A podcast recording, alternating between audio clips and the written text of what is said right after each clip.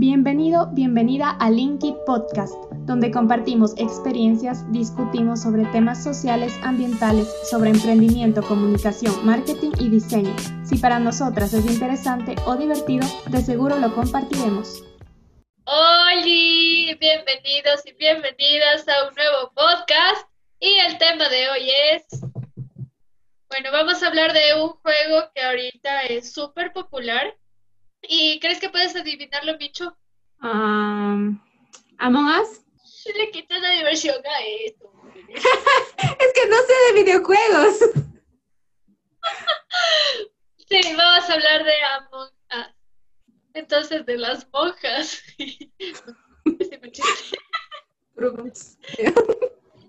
Entonces, ¿en qué consiste este juego? Micho, ¿puedes dar esa explicación? Se supone que están en nave en el espacio hay 10 tripulantes y hay de 1 a 3 impostores. Bueno, el objetivo de los tripulantes es cumplir misiones y descubrir al impostor o a los impostores. Ahora, por parte de los impostores, su deber es sabotear la nave e ir matando a uno por uno de los tripulantes y obviamente hacerse pasar por los tripulantes, por lo que tienen que fingir que están haciendo las misiones. Entonces igual hay tres mapas y cada mapa es distinto y tiene sus distintas funciones. Esa es la idea básicamente del juego. ¿Sabes cuál es la historia del juego, Michu? No tengo idea. Hay 10 tripulantes dentro de esta nave, pero el impostor fue infectado por un parásito forma. De esta forma, este parásito toma el control del personaje, que vendría a ser nuestro impostor, y para, para asegurar su supervivencia busca eliminar a cada uno de los tripulantes. Qué miedo. Entonces, el impostor tiene muchas formas de matar. Bueno, les voy a enumerar cada una de ellas. Así que les dispara en la cabeza, quiebra sus cuellos, los apuñala. Pero, o sea, lo interesante es que en muchas de estas ocasiones muestra su verdadera forma. Entonces, eh, no sé si se han fijado, cuando un impostor va a matar, abre su traje y muestra como sus dientes, que vendría a ser la verdadera forma de ese parásito. No me había fijado, pero me parece muy creepy.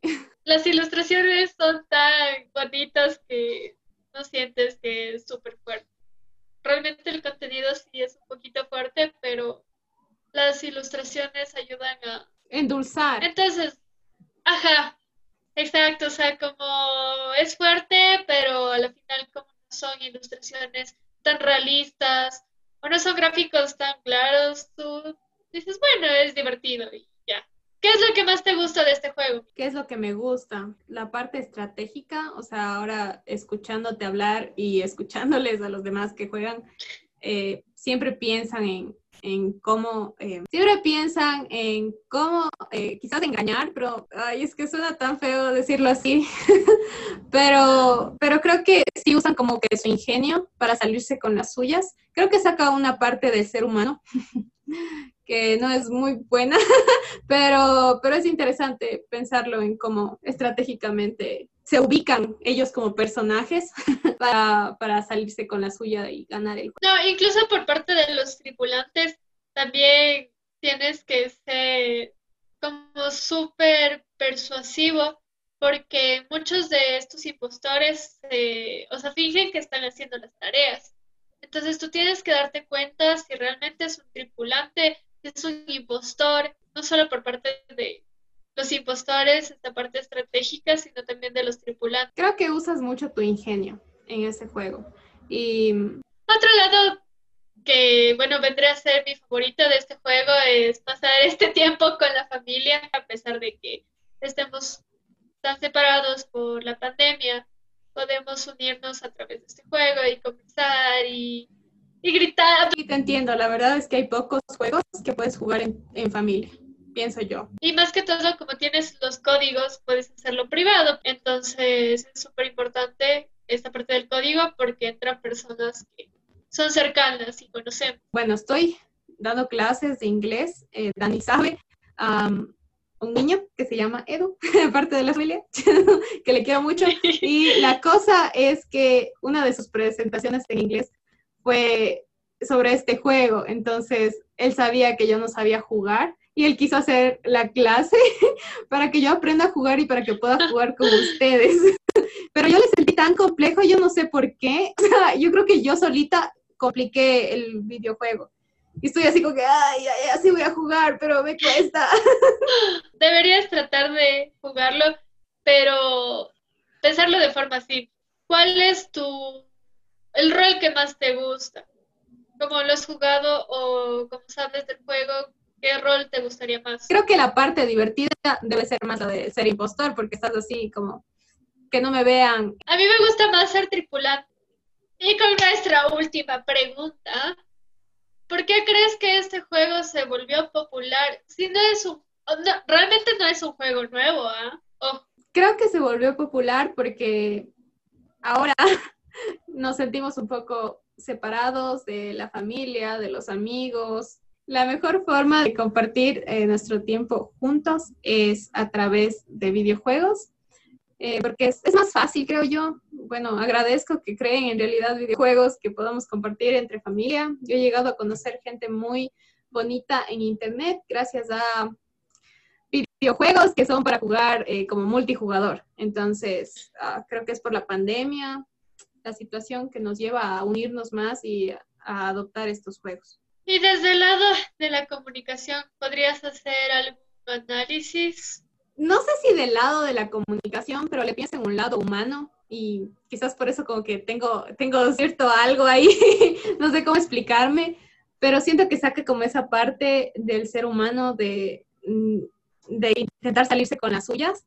Entonces, eh, por un lado, es como que muestra el ingenio de la persona, ya, pero por otro lado, y si te pones a pensar como, ¿cómo te, sales de la suya para que no te cachen en tal cosa mala que hiciste? Entonces, de ese lado le veo, quizás, eh, no sé, quizás es muy, muy denso verlo así.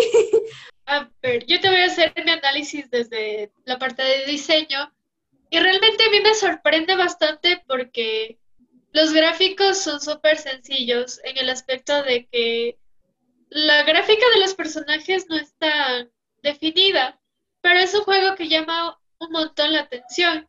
Y las ventajas de estos personajes y de esta gráfica es que, por ejemplo, los personajes son óvalos con patitas y ya.